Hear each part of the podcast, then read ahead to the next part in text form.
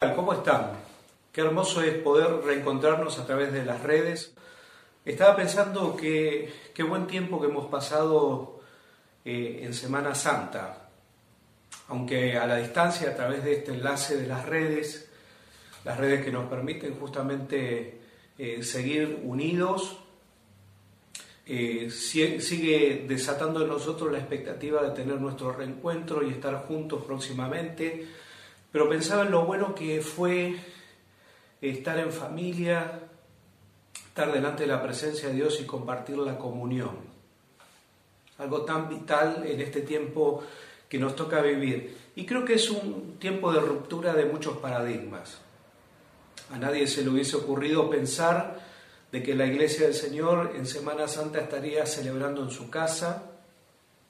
Pero evidentemente si buscamos a través de la Biblia algún algo que nos consuele es que Dios no habita en templos hechos de mano. Dios habita en nuestras vidas. Y cuando empezamos a ver de esta manera, encontramos un sentido diferente. Recuerdo este, en un relato que recibí hace unos pocos días, un anciano que salió de una situación difícil, del coronavirus en España, eh, un anciano de casi 95 años de edad, cuando terminó su, proceso de, enfermedad y lo iban a mandar a su casa, los médicos le dijeron, Señor, eh, debemos informarle que justamente tienen que pagar sus familiares 500 eh, dólares o 500 euros por el uso del respirador automático que utilizó durante 24 horas. Este hombre se puso a llorar de manera desconsolada y dijo, qué terrible lo que me ha sucedido. Y entonces los médicos le dijeron, ¿qué, qué le sucedió? Y bueno, dice, si usted tiene dificultades, seguramente el gobierno podrá financiar el costo de la utilización del respirador.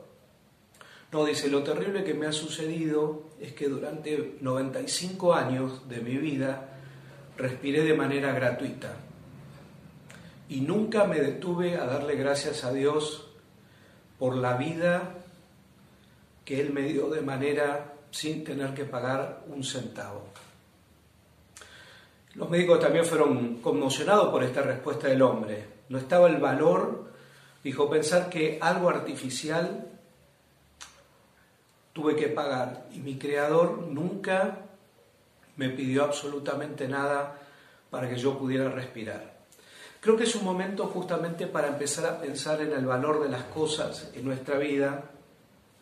Y hay un relato muy particular que en esta mañana quiero compartir con ustedes que se encuentra en Marcos capítulo 10 del 46 al 52, que es el relato justamente de Bartimeo.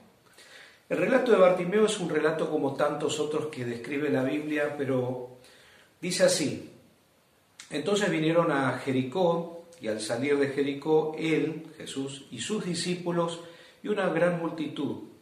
Bartimeo el ciego, hijo de Timeo, estaba sentado junto al camino mendigando. Y oyendo que era Jesús Nazareno, comenzó a dar voces y a decir, Jesús, hijo de David, ten misericordia de mí. Y muchos le reprendían para que se callase, pero él clamaba mucho más alto, Hijo de David, ten misericordia de mí. Entonces Jesús, deteniéndose, mandó a llamarlo, y llamando a este ciego, diciéndole, ten confianza, levántate, te llama. Él entonces, arrojando su capa, se levantó y vino a Jesús. Respondiendo Jesús le dijo, ¿qué quieres que te haga? Y el ciego le dijo, Maestro, que recobre la vista. Y Jesús le dijo, vete, tu fe te ha salvado. Y enseguida recobró la vista y seguía a Jesús en el camino. Este relato se encuentra justamente unos días antes de la entrada triunfal de Jesucristo a Jerusalén. Posiblemente este relato es un relato como tantos otros que hay en la Biblia, pero que marca algo muy particular. Bartimeo supo justamente entender cuál era su condición y no podía vivir con esta condición, la cual lo había acompañado prácticamente toda su vida. Él asumió y aceptó la necesidad de ser ayudado por Jesús. El reconocimiento en este tiempo de nuestra condición es reconocer cómo nos sentimos frente a la realidad que estamos viviendo. No nos dejemos empañar justamente y no ver a nuestro Señor Jesucristo que va delante nuestro y va con nosotros. De hecho, las Escrituras dice aquí las cosas viejas del pasado pasaron. Y en Cristo son y van siendo hechas nuevas todos los días. Por eso es que tenemos un futuro asegurado. Tenemos un futuro que nos da a entender de que lo que viene en el Señor es lo mejor. No es una promesa eh, no sustentada en realidades que no nos diga la Biblia, sino que está sustentada en un progreso a partir de nuestra relación desde que Jesucristo nos abrió la vista.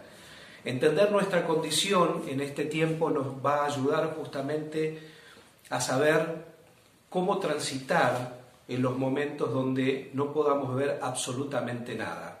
Vamos a entender que Jesucristo siempre habrá de pasar a nuestro lado. Siempre Jesús tendrá una palabra. ¿Qué quieres que te haga? En este momento, en el momento donde no podamos ver las cosas con claridad. Y tener esta capacidad como tuvo Bartimeo de despojarse, quitarse la capa, quitarnos todas aquellas cosas que eh, nos van acompañando de manera diaria cuando en realidad no podemos ver con claridad. Bartimeo entendió su condición y sabía que debía depender de Jesucristo.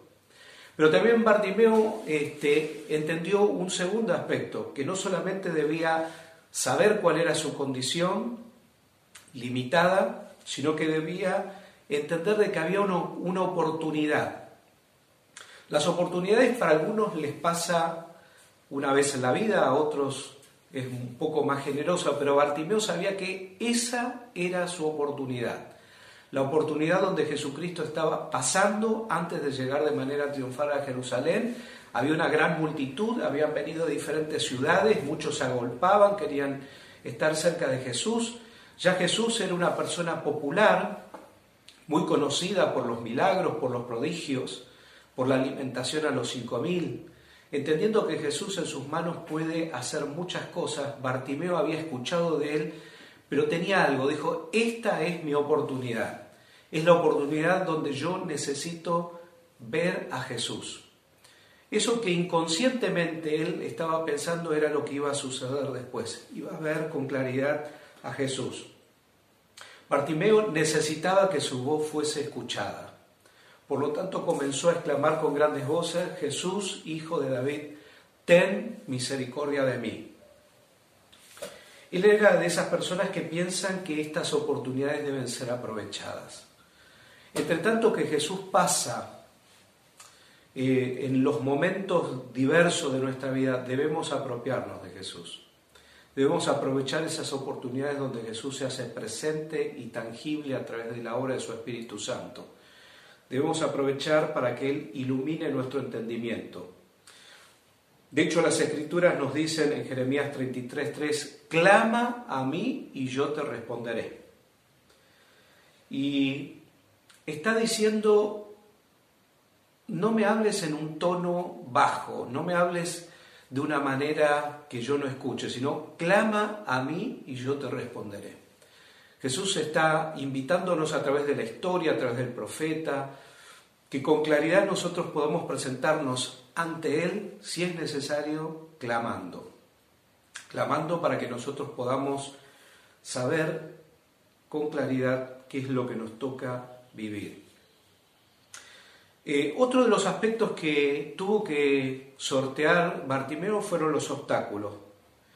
Muchos lo hacían callar a Bartimeo para que no hablase.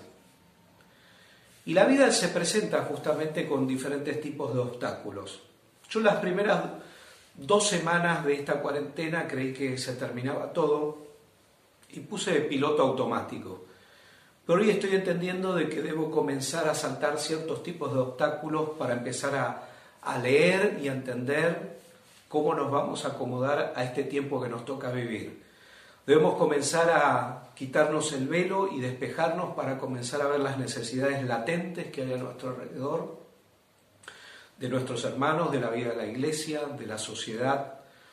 Y entonces ahí sí, nosotros con la autoridad que Jesucristo nos ha dado, podemos también decir al que está clamando como Bartimeo, tu fe te puede ayudar a recuperar la esperanza perdida y comenzar a ver a un Cristo que está vivo, que te puede bendecir.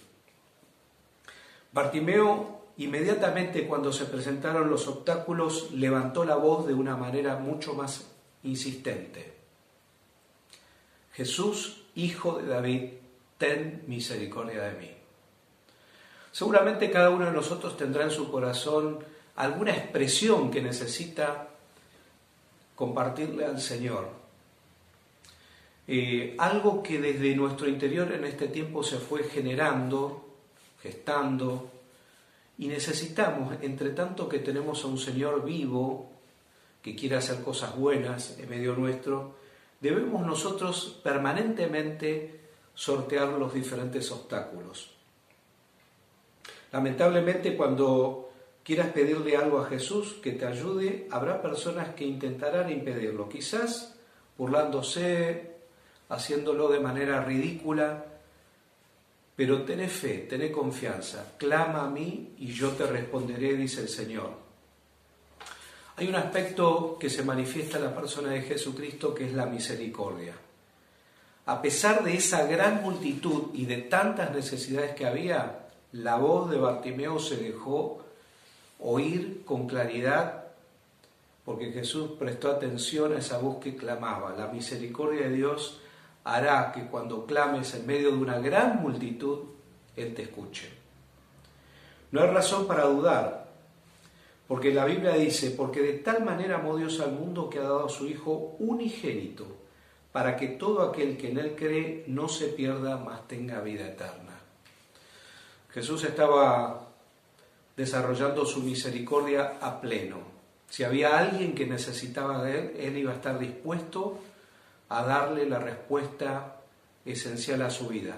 Es interesante que el relato termina justamente diciéndole, Bartimeo, tu fe te ha salvado. Vete y no peques más.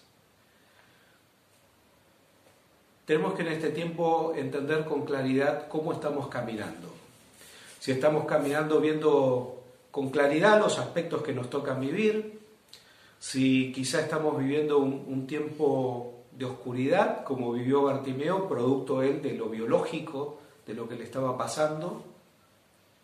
Saber de que Jesús siempre va a pasar para iluminar nuestro entendimiento, nuestra realidad, nuestra forma de vivir, y por su misericordia nos extenderá la mano como siempre lo ha hecho para que podamos nosotros eh, estar bien establecidos y cimentados.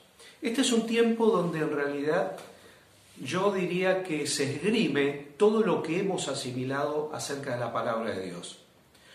Todo el depósito que hemos hecho del conocimiento de la persona de Jesucristo es la que nos debe sostener. Acá se pone en juego justamente nuestra fidelidad y nuestra relación con Dios. Pero yo en esta mañana te invito a que entiendas de que eh, Él está con nosotros. Hay una decisión que nosotros debemos tomar. Y Bartimeo tomó la mejor decisión de su vida. Esa decisión fue aceptar la invitación de Jesucristo, ¿qué quieres que te haga? Y yo creo que este domingo tan particular también podemos recibir la invitación de Jesús, que en otro contexto nos está preguntando, ¿qué crees que te haga? Porque nosotros en este contexto debemos muchas cosas que aprender. Eh, vamos a tener que reaprender un montón de cosas, de relacionarnos, eh, a veces la irritación que causa el encierro, vamos a tener que ponerle un poco de oxígeno a todo esto. Y bueno, hagamos que nuestras casas estén este, ventiladas por la presencia de Él, por la adoración, por el canto. Comencemos a entender de que Él no habita en templos hechos de mano, en la habitación somos nosotros, Él está con nosotros, y es un buen tiempo para obtener resultados de nuestra relación más genuina con Él. ¿Cuáles son tus obstáculos? ¿Cuáles son las medidas que no te permiten eh, sortear las dificultades? Yo te invito a que pensemos ahí estando en casa, con la familia, con los chicos, que es un buen tiempo para entender que las cosas viejas pasaron y en Cristo son todas hechas nuevas. Que hay un futuro extraordinario que nos espera si podemos levantar nuestra mirada y pedirle al Señor que nos ayude a ver con claridad cómo caminar este tiempo que nos toca vivir. Que el Señor te bendiga, que tengas una semana eh, llena del despertar de la gracia de Dios. No se han terminado sus misericordias, sino que Él está muy atento a cada una de nuestras necesidades. Que el Señor te bendiga, que disfrutes plenamente de la presencia de Dios.